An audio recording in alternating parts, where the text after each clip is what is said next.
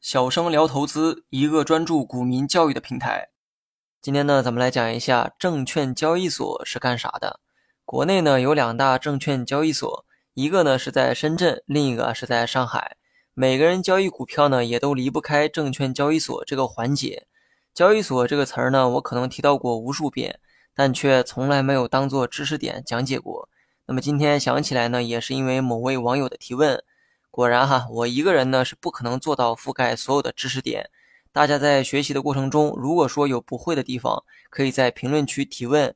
简单的问题呢，我会直接在评论区解答。那么复杂一点的，单独做一期节目。那么了解证券交易所之前，咱们呢先来了解一下什么是证券。教学的第一期啊，我就讲过什么是股票。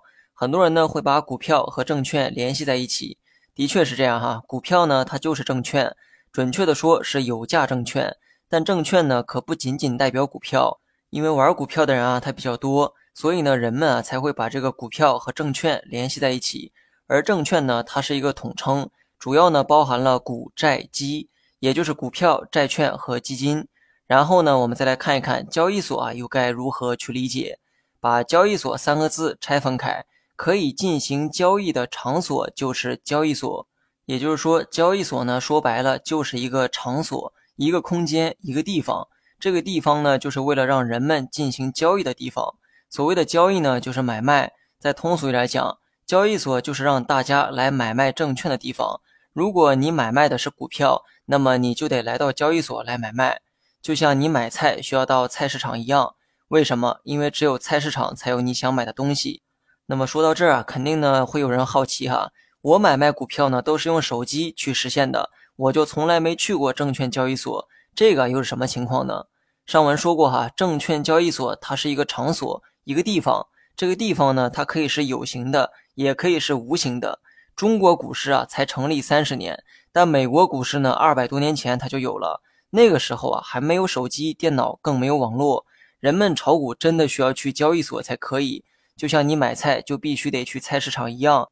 但是呢，随着时代的发展，交易所的这个目的啊，它是为了方便人们去交易，目的达到了就可以，没必要说让每个人啊都到达现场。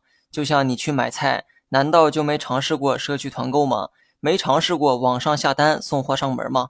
炒股呢也是一样哈，电子化交易之后，大家呢不用去交易所，也可以实现自由的交易，因为网络呢会把你的这个买卖指令传输到交易所，交易所接收到每个人的指令之后。开始寻找匹配的买卖方，让每个人的这个单子啊都能得以成交。